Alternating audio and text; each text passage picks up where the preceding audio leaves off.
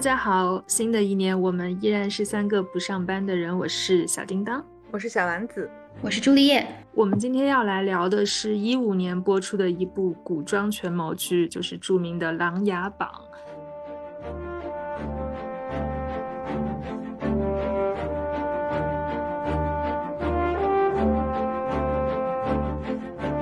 这部剧其实我是在呃，应该是一六一七年才看的，就是它播出大热的那个时间段，我 反而没有看。这可能也是我自己的一个观影习惯或者说是毛病吧。就如果一部剧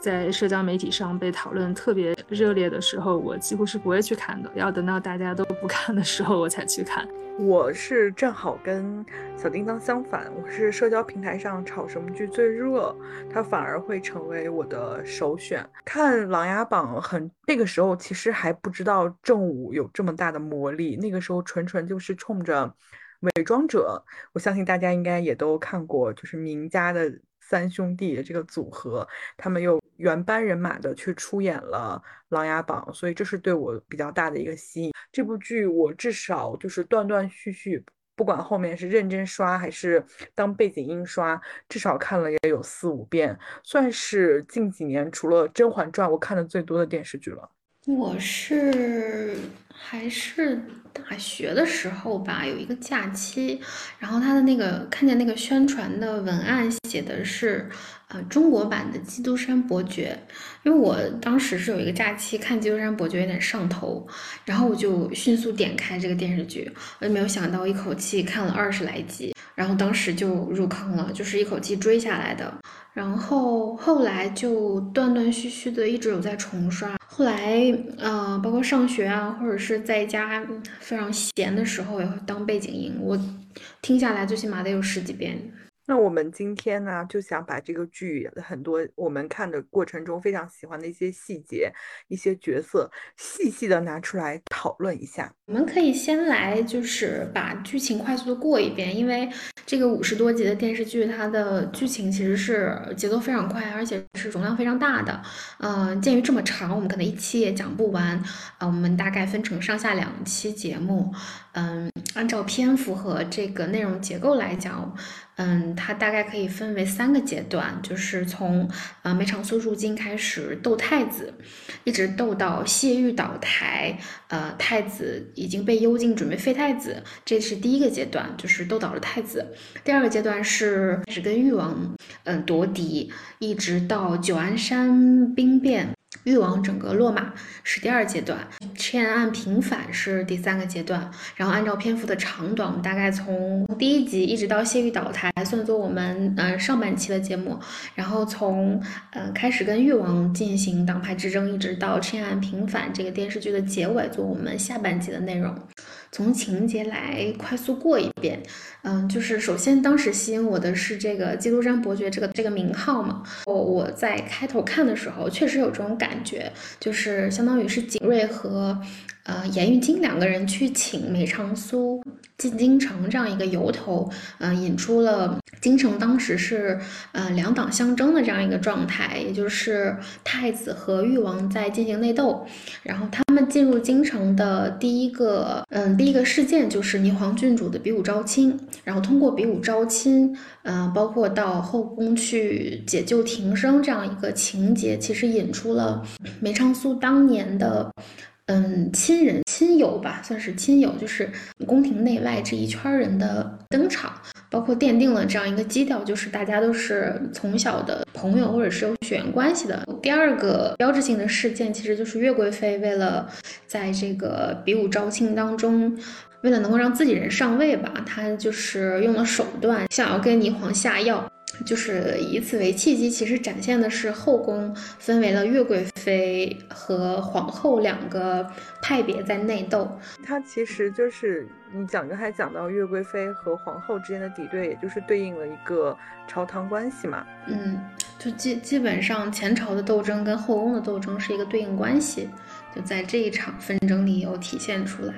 然后紧接着就是。梅长苏和萧景琰的一个结盟，他相当于是亮出了梅长苏的底牌，也就是他是要复制靖王上位的，去体现了萧景琰这个人的一个性格和他的这个品质吧。他比较看不上用这种用手段、用阴谋的这样，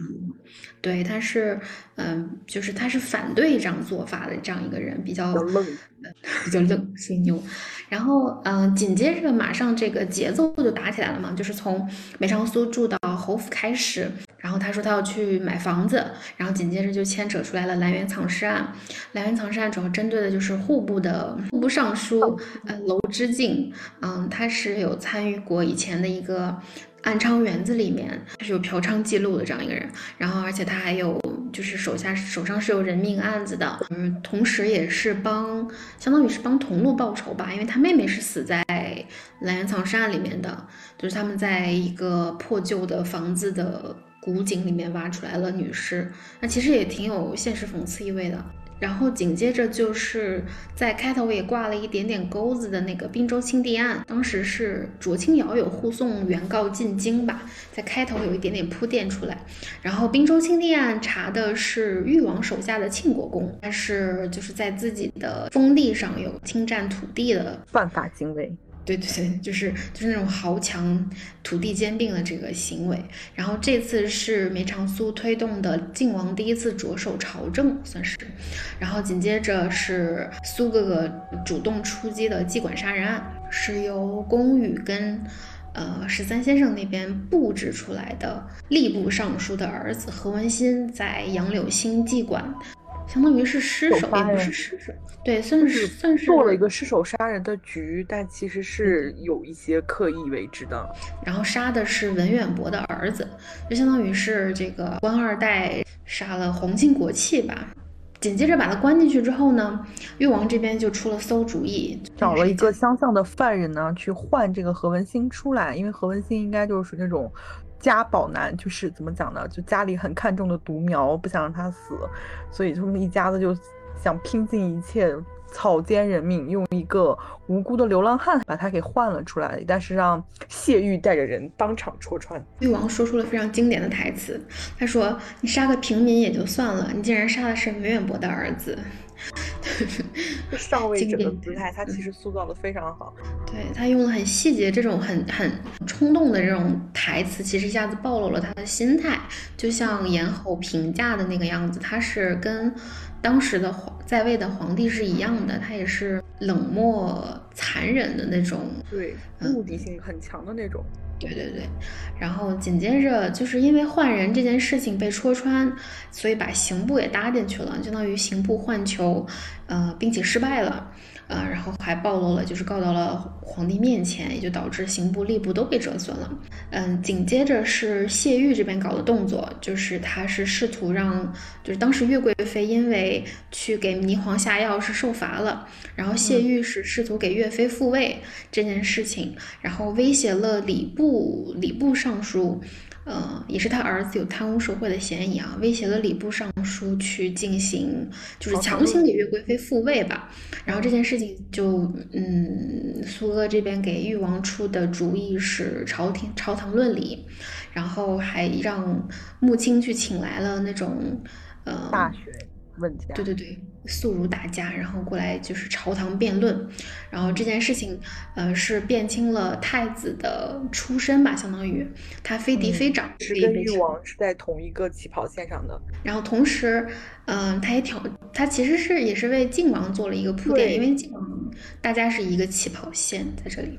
然后紧接着是过年。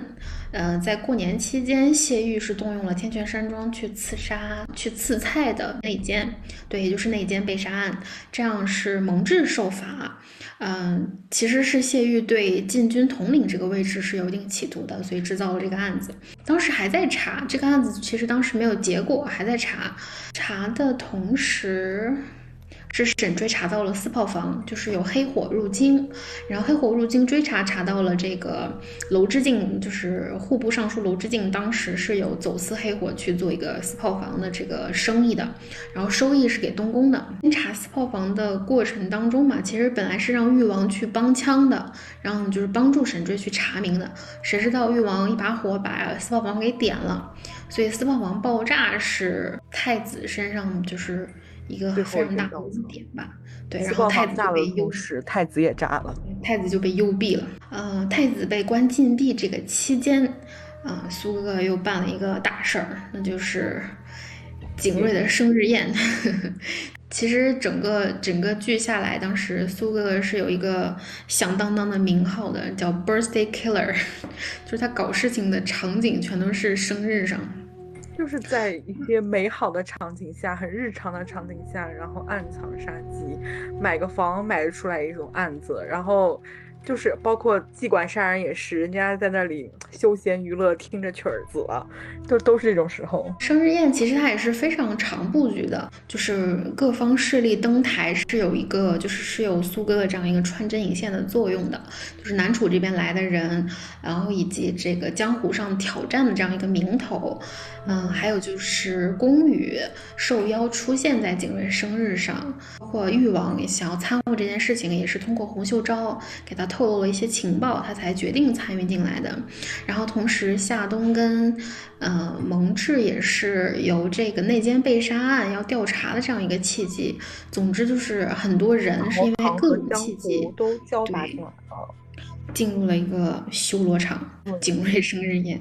从这里的这个争斗到谢玉，就是在这场争斗里面的失败吧。从他失败被捕。嗯，然后引出了夏江要回到京城，夏江是出面保了谢玉一下子，然后就引出了两个人就是为什么会结识，也就是两个人当年有勾结的这样一个事情。嗯，所以梅长苏是借由这个缘由去牢里去审了谢玉，是非常经典的一场戏，就是他问谁是聂风，就是从聂风的这个。经历其实引出了谢玉当年在赤焰案里的一个作用，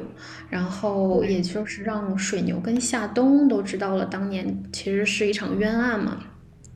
其实也是他们之间信任的一个推进，因为从谁是聂风之前，靖王对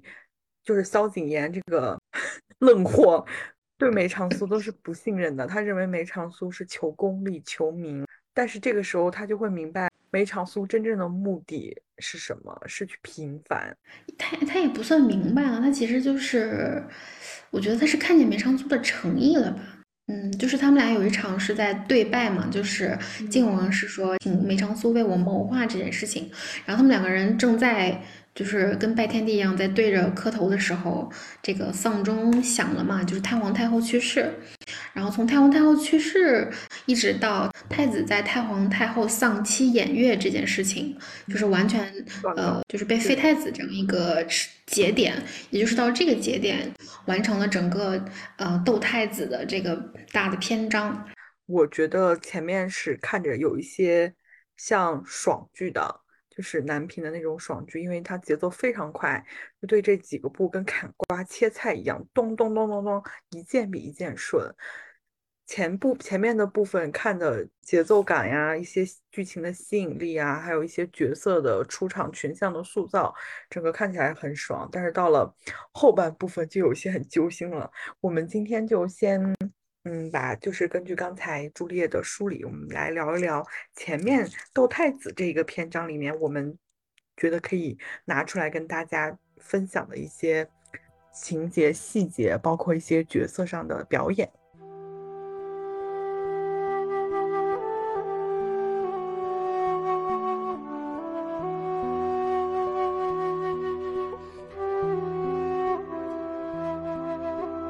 长苏带着飞流去穆王府的时候，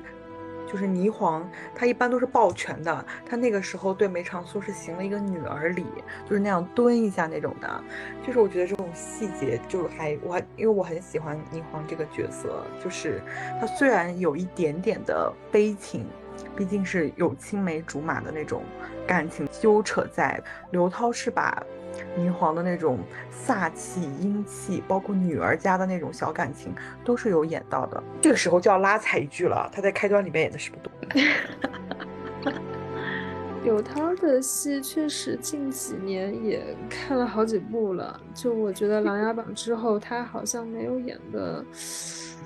就就是角色把握的没有特别好的戏。我觉得前面几个情节点，它其实是，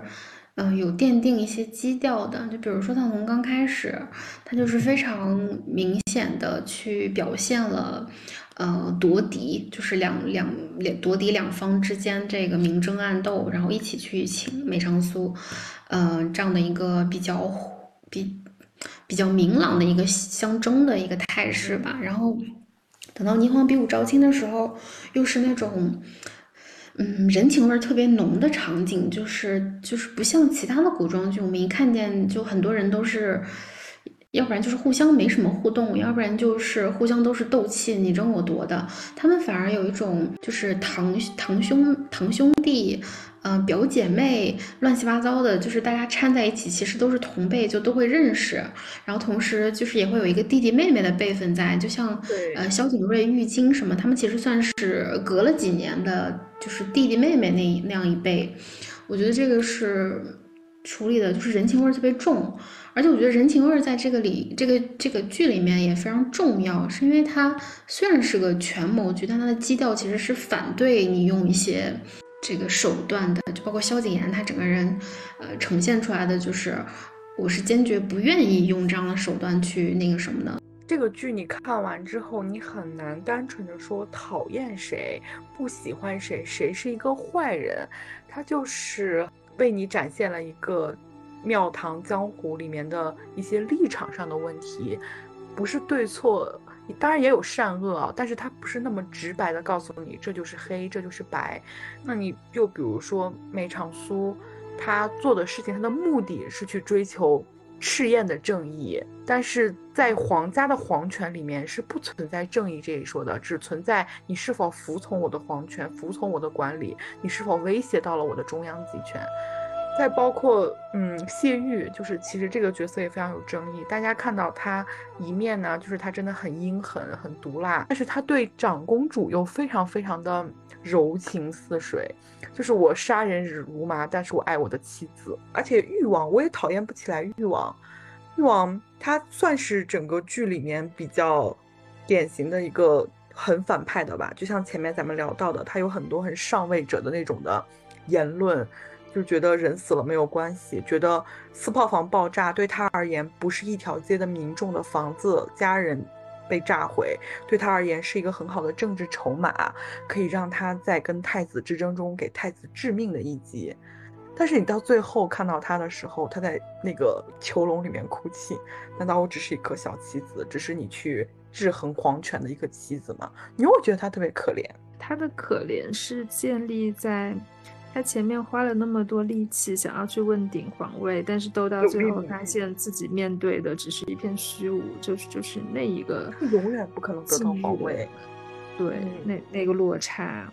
就是又又可恨又可怜的一个角色吧。就是，就是我也很佩服是，呃，正午的一点就是他的选角上面。他选的这些角色都是可以去正确的传达这些角色的情绪的，他不会让观众有误解，所以呢，观众才会理解到他们的多样性。就是后来我们也去翻了一些演员的介绍资料，发现演员的年龄差就有些，你以为他很小，但是他其实年纪很大，也不是很大，就是算是比较中生代的演员了。就比如说景睿，景睿好像跟长公主的年龄好像差不多大，就是。演员，但是他是演出了景睿的那种很悲悯的、很善良、很正直的一个青年的一个样子的。景睿这个角色是我第一遍看的时候就忽略了他，因为你第一遍，因为他剧情节奏很快，然后角色有很多，你第一遍去看的时候，你可能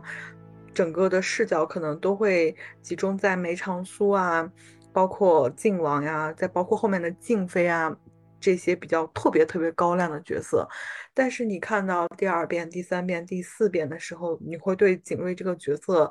情感非常非常的复杂。你在梅长苏视角的时候，你能明白梅长苏为了他的大局，他要牺牲的太多了。景睿也是他的牺牲之一，而且景睿对他而言不仅是一个朋友，也是以前算是弟弟吧，也就是是他看着景睿和玉京长大的吧，那种兄长的情感。可以认为景睿是一个完全被献祭掉的角色嘛？因为像其他就是被梅长苏扳倒的人，他多多少少是有一些。旧案在身上的，但是景睿他这么干净、这么纯粹、这么有侠义心肠的一个人，还被梅长苏，就是说的不好听一点，他也被梅长苏当做了一颗棋子。是，就是他对梅长苏是一片赤诚的，就像第一集他跟玉京去请梅长苏的时候，就是一个很大的对比。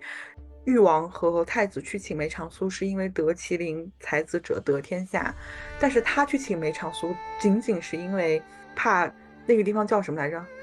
江左盟那一地界太冷，他希望把梅长苏看请回京城，看有没有什么医生或者是条件会不会好一点。而且，而且玉京说景睿小的时候最喜欢林殊哥哥，我哭了。而且就是那天朱丽叶也提到，就是景睿其实跟他是跟梅长苏，不是跟林殊，其实是有亲戚关系的，是表弟应该是。对，就其实已经是很近亲的关系了，但是哎，就让人觉得这就很心疼这个角色。献祭这个词用的真好。嗯，就是聊完景睿呢，就会相对性的想要聊聊一下玉京，就是玉京这个角色其实也。对于这个剧来说，算是最亮的，和穆小王爷一起带来了为数不多的一些欢乐欢快的气氛。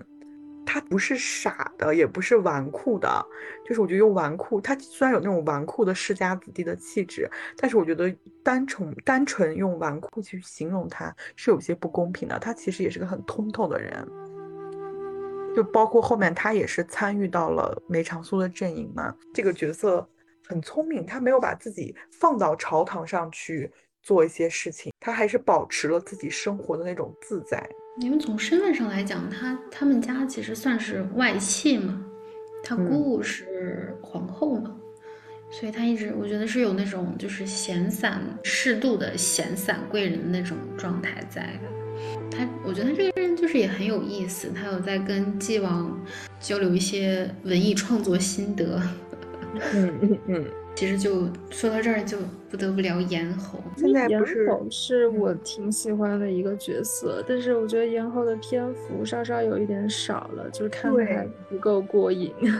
对，我刚想说，现在不是说要拍《琅琊榜三》嘛，大家都是评论都是。跪求《琅琊榜三》拍就是前传，就不要再往后拍了。把前面的拍了吧，把他跟林月瑶的故事拍一下。哇，很很虐，而且前面也肯定是很好看的那种，三个兄弟，然后两个扶持一个，但是扶持上去了又是难免的皇权里面的猜疑。他当时就是我很惊讶，就是咽喉已经到了这样的一个。位极人臣了吧，就是这种有侯爵的，应该算是很高的官阶了吧。而且他妹妹又是皇后，但是他没有办法通过程序正义去解决心里的这个非常遗憾、非常痛苦的事情的时候，他选择了暴力解决。就像王心德和郭怡一样，他们 选择用爆炸去解决这件事情，联动了，梦幻联动了。他作为侯爷，他都解决不了，他都要寻求这种极端的手段。我觉得他也有那种，就是有一点，就是自责在吧？因为毕竟是他扶持过这个皇帝的上位，因为当时他们不是有提到过。就是其实这皇帝原名应该叫萧选，就是萧选得位也是不正的，就他也是有通过一些暴力手段去呃促成了皇位的更迭的，就是所以我是觉得就是严侯可能在最后这种他也没有办法再就是进入朝堂的这个时间里，我觉得他也是有在嗯，就真的是不希望因为自己扶植的这个人。最后其实导致了这个朝政是每况愈下，越来越恶心的一个状态。我觉得他也有这个心态在，想把他拉下马。给我死！对，就感觉像是同归于尽，然后归零重来，根本不去考虑被把皇上或者这些人炸死、百官炸死之后会有什么后果。我觉得就真的是把老实人逼急了，也不是老实人，就把文化人逼急了。因为因为感觉那个背景里面他应该是就是文官吧，他是那种外交的那种文官嘛。嗯，你看就是把。文化人逼急了，然后给你搞炸弹。是在庙里，就是想明白了，道观就参悟啊，对，道观里就参悟通透了。就是咽喉炸这想想要炸大家的这个事儿，让我想起另外一个角色，就是那个切尔诺贝利里面最后那个科学家，他最后不是就对这个国家失望了，他就直接在自己的房间里上吊自杀了嘛？就我感觉，就是这种高官或者是伟大的人物，到最后他自己没有办法来解决一些重大的事件的时候，他只能采取这种极端的手段，就是要么把自己了结了，要么把所有人给了结了。但是在这种家庭下，又养出了这种就是玉晶这种小可爱，真的可以这样理解。玉晶这种原生家庭下，他又很有眼色，然后又很。情商又很高，然后又很会搜手，然后又不会去太争强好胜，因为是没有人保护他的，然后都在修道。哦，就这样一看，玉京这个角色的人物逻辑其实也是非常顺畅的。这个角色很可爱的，呃，比较重要的一点是在于这个剧里面并没有把玉京写的是一个。那个花天酒地的，嗯，富二代公子哥这样的一些风雅的，对，就他是有自己的艺术爱好和艺术追求，只不过他本身就可能性格使然，是一一个比较俏皮的一个外表，但是之后再慢慢的，他也加入到一些这个想想要对做事业皮。对，就就是后期理解了父亲之后，然后也加入到这个想要翻案的这个过程当中，然后整个人物性格又慢慢的变得稳重起来，所以这个人物角色的成长这条线是做的比较独立和完善的，所以我觉得这个角色才会这么的讨喜。嗯，就如果说他完全是一个那种花天酒地的官二代，到最后说突然转变成一个正义的形象，那可能。这个角色并不能说服我，对他很多点都铺好了，就比如说，嗯，梅长苏阻止了严侯去做爆炸的事情的时候，之后严侯是有把这个事情告诉了玉京的，然后玉京不是还上门去感专门去行了大礼，感谢了梅长苏嘛，嗯，就到最后的时候，严侯也是他也是一个补偿嘛，他也发现了，就是他也忽略他儿子太久了。包括最后他们被困在谢玉府的时候，严侯就真的是孤身一人，而且他那个气势，就是站在谢玉跟前的那个气势，就跟他当时做外交大臣的时候的那个气场其实是对应上来的，是增强了说服力的。因为你乍去看严侯，他就是感觉就是一个修仙的一个老头，小老头。但 是那几场戏的整个气势，包括他后面跟夏江的一个对峙，他的那种谈吐，他的那种。气场哇，就真的是你能相信，你能想象到，你会回想起无数遍他在过去的时候，曾经的时候，自己一个人穿越整个战场去跟人谈判，去谋求国家的利益，就完全非常可信。我还想起来，玉京登场的第一个镜头，他其实是在乐器摊子上。对，他在买东西，这多少钱？对对对，他也不是调戏，他就是在逗那个女孩吧，就是这个多少钱？那这个多少钱？最后一场戏就把他的人物性格就交代的非常清晰了。就我觉得《琅琊榜》还有一点特别好的，就是他很多事情，就很多细节，他不会说拍很多，或者是说很多，就。给你都放在明面上，它会让你自己去体会，自己去找其中的一些关联。对我觉得这个是剧集跟观众的互动比较有意思的地方。就剧集一定要有留白的地方，就不能像开端这样什么都说出来。对，用正午踩正午。就还有一个地方，就突然又想起来，就是兰园藏尸案的时候，就是他又显出了玉京的那种，因为他不混江湖嘛，那种有一点点有一点胆小的那种，还蛮蛮可爱的。就相比相比，就是景睿的那种稳重来说。哦，蓝园藏善，我有一个疑点，就可能也是因为我只看了一遍吧，所以我也想问一下你们两位，就当时蓝园藏善是玉京的玉佩掉到了那个坑里，是吗？是，嗯，是对对对，是他就是你亲留给他的遗物，是不是？对，就是。就是梅长苏怎么会算到 是玉京的玉佩掉进去呢？还是说，其实梅长苏自己把那个玉佩早就搞到手，然后偷偷扔到了那个泥潭里面？这个案子好像就是意外。当时是玉京一脚踩空进去了，那是一个枯井，所以我猜测应该是梅长苏有意识的会带他们往哪边走。嗯，然后浴巾有就是有掉下去，它又卡在那个井边上，然后就很险。然后这个过程当中是弄掉了东西的，所以我猜，要不然就是浴巾要弄掉什么，要不然就是谁得掉进去，就是梅长苏把他们往那边带，一定是有一定的。然后本来浴巾是应该整个人掉下去的，但是浴巾被扒住了，呃，所以我是猜应该本来就是他是要掉到底的，他只是自己没掉进去。然后这样一算的话。就是浴巾都差点被献祭，掉井也太可怜了。长枪浴巾直接跟一堆尸体待在一起，因为警卫下那个井头，那个井真的很深。对，我是猜浴巾因为没有心的人，叫没心苏算了。我是猜浴巾是应该掉下去，但是没掉下去，所以才比如说偷了他的玉佩扔进去去做一个文章。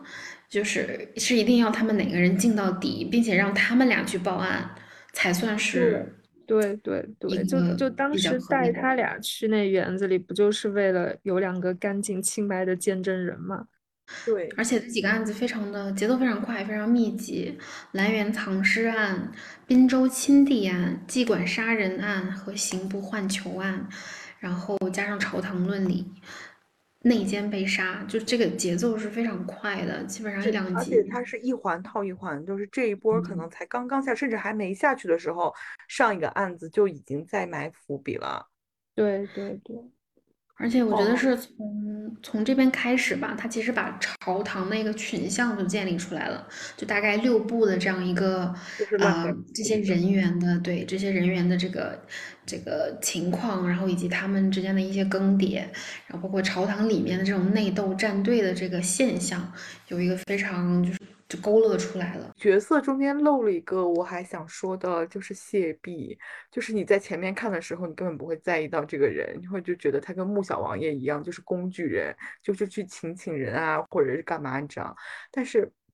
我在看，就是为了录这期节目，我在最新看的这一遍，可能相对看的比较细致吧。然后就是谢弼这个角色也是真的有一点，就是嗯。在一开始，梅长苏到达谢侯府的时候，他就是呈现出来，就是我是这个谢侯府的世子，我是未来的继承人，然后有一种就是代替他的父亲去把府里的事情打理的非常的好，就是一个很上进的青年。然后他也是有一些政治抱负的，因为他是想要去投靠誉王的。但是你后来会发现，谢玉不爱这个世界，不爱自己的子女，他真的就只爱长公主一个人。就谢弼是他的亲生儿子，真的。你看谢琪是他的女儿，但是他在利用自己的女婿和自己的亲家去做一些很危险的事情。因为那个叫卓什么卓青云，是不是？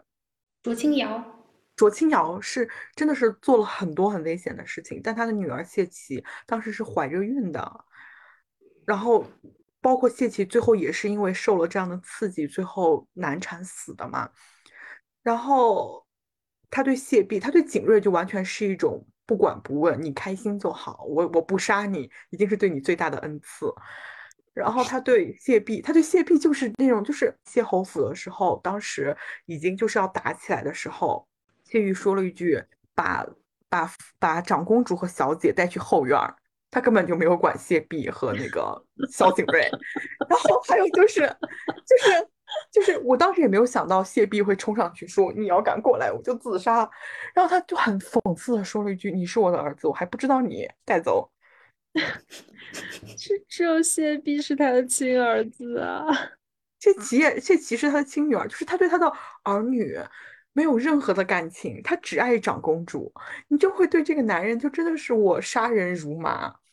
我情深似海。但是对，但是我爱我的，但是我爱我的妻子，我是宠妻狂魔。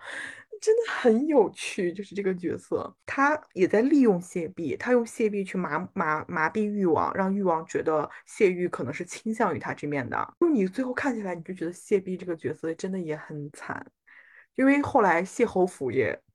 没有了嘛，他也失去了这个世子，也算是家破半人，就是他的父亲也流放，然后就只剩下他的母亲，但他的母亲感觉也不怎么爱他。因为自己的妹妹也死了。谢谢琪，就是你明显能够感觉到长公主是更爱那个什么的，更爱景睿的，就在他的孩子里面。对，嗯，你会觉得真的是妈妈不疼，爸爸不爱，妹妹还死了，哥哥还不是亲哥哥。救命！你觉得谢斌很惨吗？我最后看了，我都我都特意去搜了这个演员，我觉得演员真的很不错，演的。对，谢斌真的很可怜啊，那就当一个快乐的富二代。他也不是世子了，他可能就是一个快乐的，可能也不一定快乐。自己的爸爸死了，自己的妹妹死了，自己的哥哥不是自己的亲哥哥，自己的妈也不高兴。可是他不用工作也有钱花，那是比我们三个幸福很多。也是，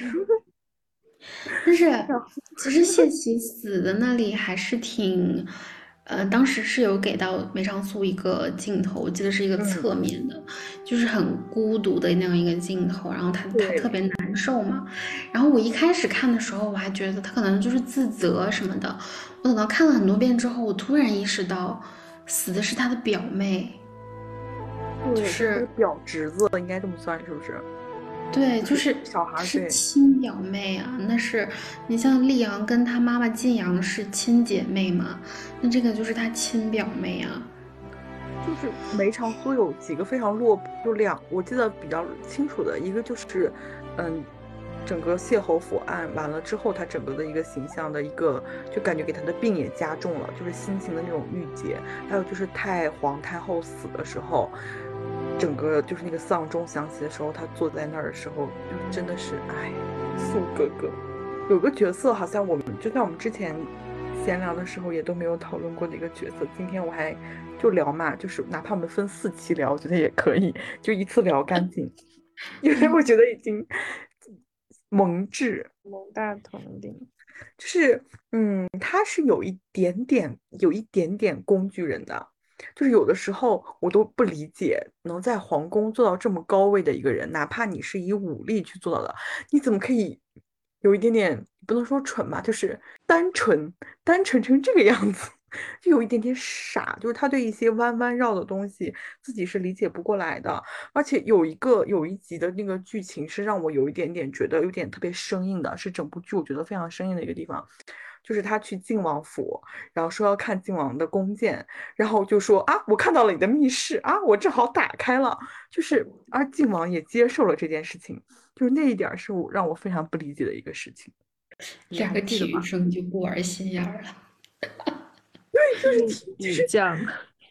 但其实我真的挺奇怪，就刚才你说到的这一点，他不是一个有心眼的人。那既然他不是一个有心眼的人，如何能够做到大统领的位置？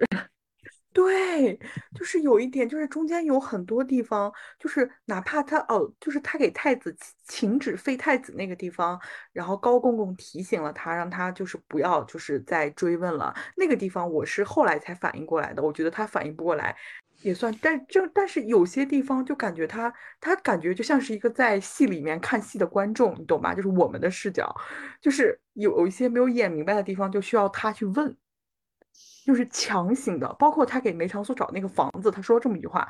你从哪哪走过去就是靖王府，方便你们两个私会。”这不就是观众吗？就在摁头，你们还记得吗？就是这句台词，我印象非常深刻。背靠背的两套房，对吧？对，他说你他说什么？乍一看两个府离得很远，但其实怎么样怎么样怎么样，然后怎么样，然后就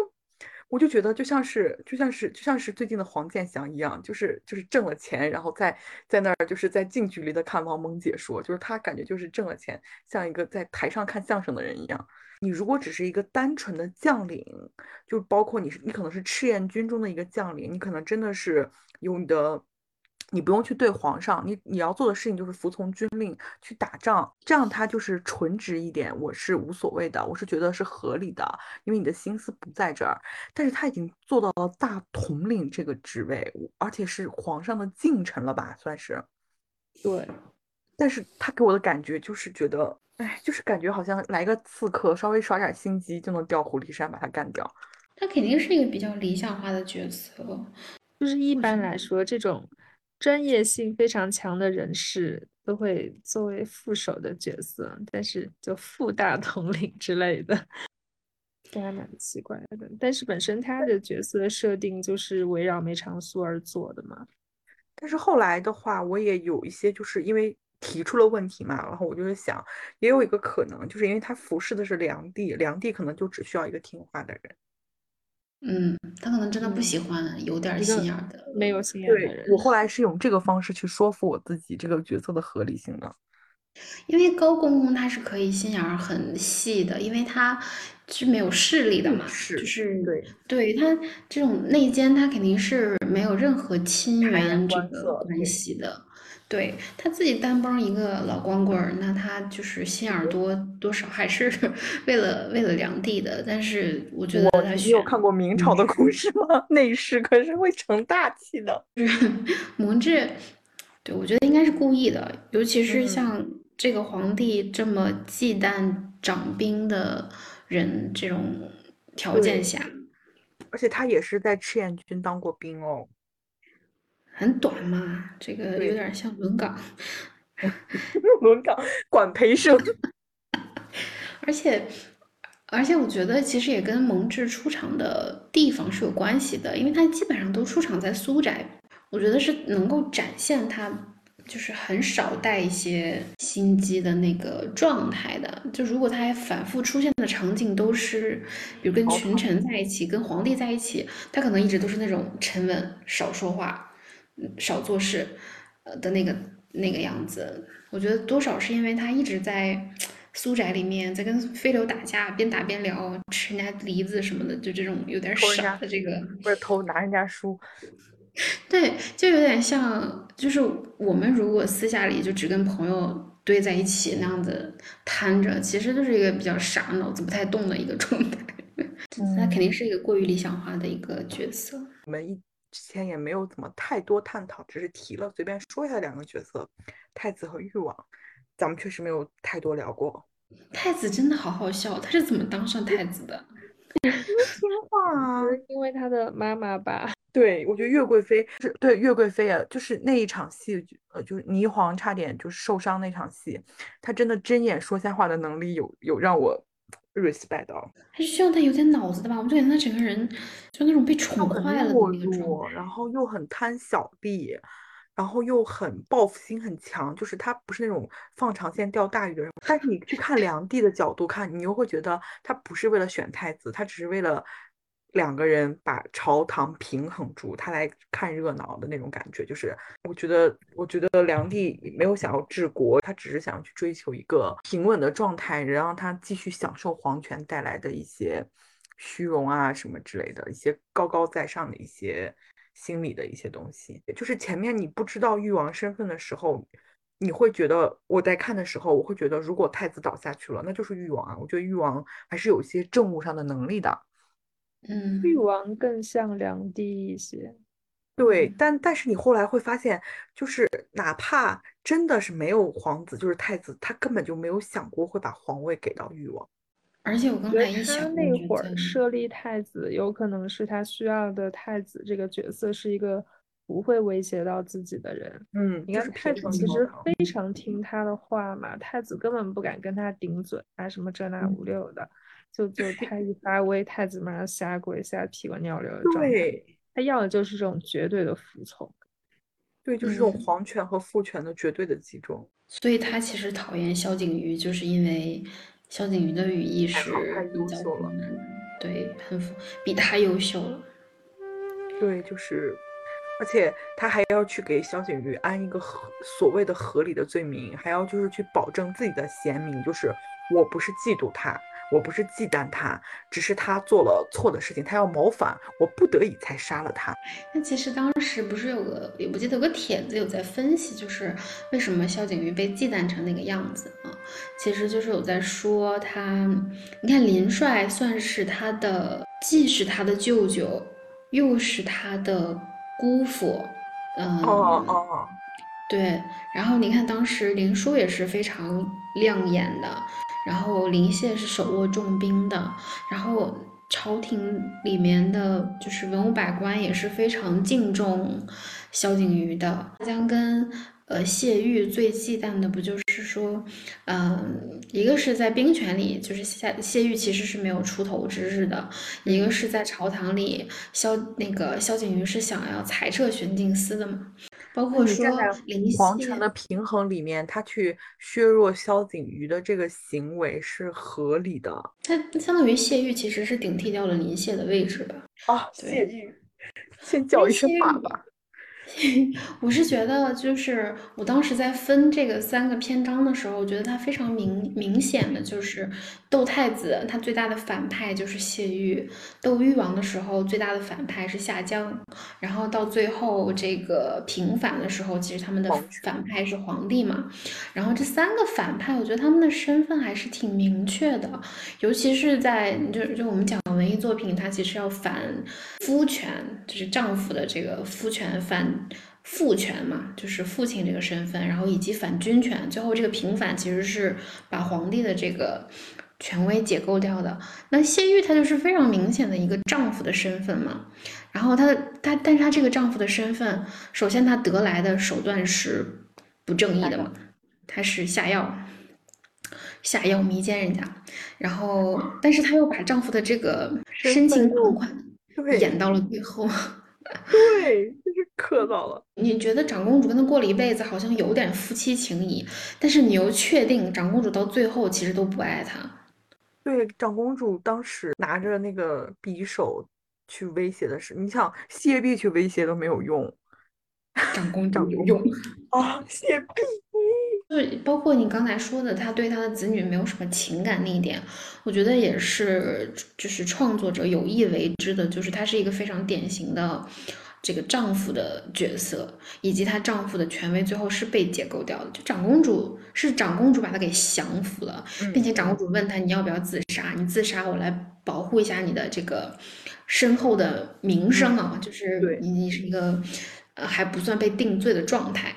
但是他们俩到这儿也都没有达成一个共识，就包括最后他出京城前让他写手书的时候，你也是觉得长公主只是尽义气，但并不是说也也是一种自保的行为，没有爱，没有爱，对，就会觉得没有爱。就是我虽然为你，就这样一看，你就会觉得谢琪和谢璧又更加的悲剧，就是这种生儿育女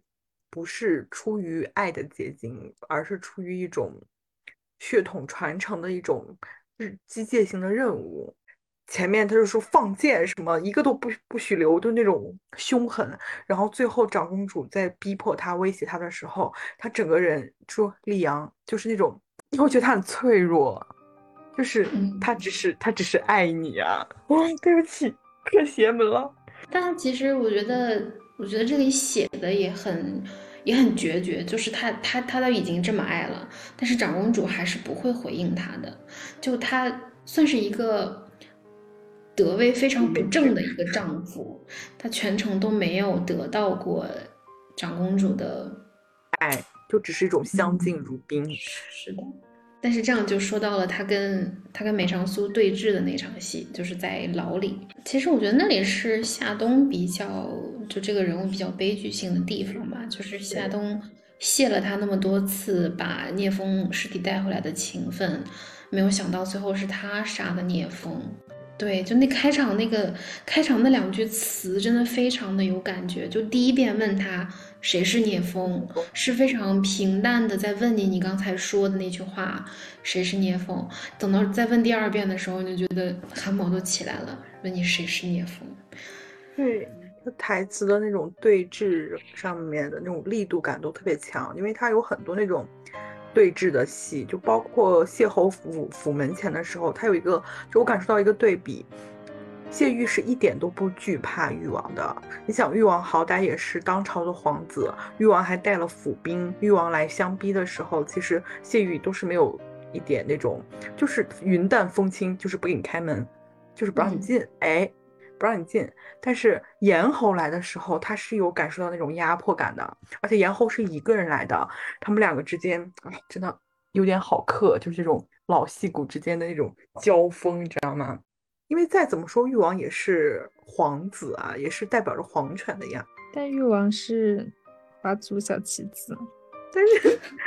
就就是你能看出来，他对于正统的角色，他会感受到有压力。他他那个时候可能会是，嗯，怎么说呢？会觉得自己低人一等啊，或者自卑什么的，所以他会有那样的表现。但是面对同样是是不认同的或者歪门邪道的，比如欲望，他就无所谓，老子做的比你更好。是是，你会你会觉得他信厚黑学信的非常彻底，他对这种手腕的使用是非常的 看重的。对，哪怕他最后在祠堂里面，就是你说的李阳去劝他自杀，去用死来就是把这个事情完结掉，然后保住自己身后的一些名声，包括不会有株连的这些东西，他还是有一种我不我不信，我命由我不由天。对对对，他不是那种见风使舵，然后又很软弱的那，就不是那种软弱，就是一传统的电视剧里面，这个时候坏人不就应该跪地求饶了吗？他没有，他还，你甚至觉得他是有一些，就很有骨气。就《琅琊榜》里面的角色，就真的就是很很丰富、很多面，你没有办法完全去评判，用善恶去评判任何一个人。我觉得到太废太子其实是一个比较完整的篇章，就比如说从起嘛，就是两党相争开始，呃起事，然后到这几个案件，什么蓝蓝园藏尸案、并州清点，它是一个逐渐节奏攀升的状态，然后一直到呃四炮房那么一炸。到景睿生日是一个高潮，然后从下江回来到太皇太后去世算是一个回落吧。我觉得他这儿就是整整个第一个大篇章的结构还挺完整的。说到令晨，令晨从头来。对，令晨就是开端里的刘涛。你找哪个副导演完成不了这个角色呢？哎，我甚至觉得靳东能不能演一下那个萧景瑜啊？哦，对。就是以前的白月光，他是有家国天下、掌握掌握国家经济命脉五百年的那种气势的。可是他如果演萧景瑜的话，没有人会再支持梁帝了吧？也是 哦，但是 有点过分。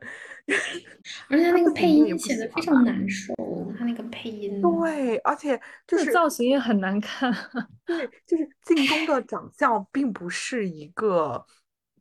吊儿郎当的样子，吊儿郎当的这种人，但是呢，他给他安排了一个吊儿郎当的造型，以及他那个袍子，就是已经看他感觉没有没有脚脖子，就感觉很矮。但靳东是不矮的，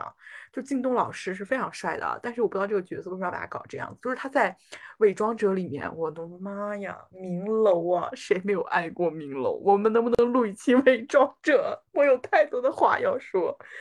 但是他，哎，我真的很生气。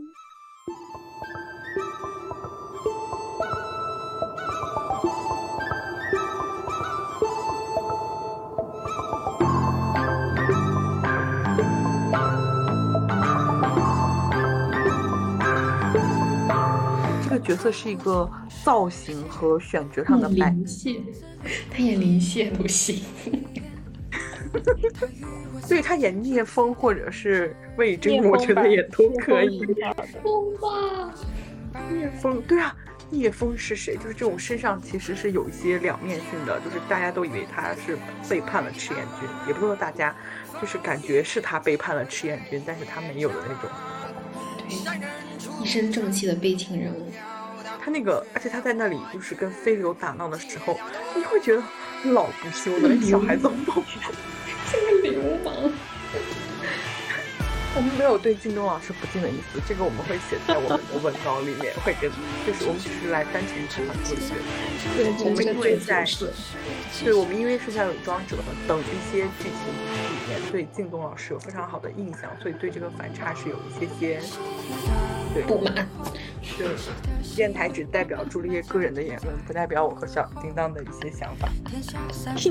刚才就是你输出的最多。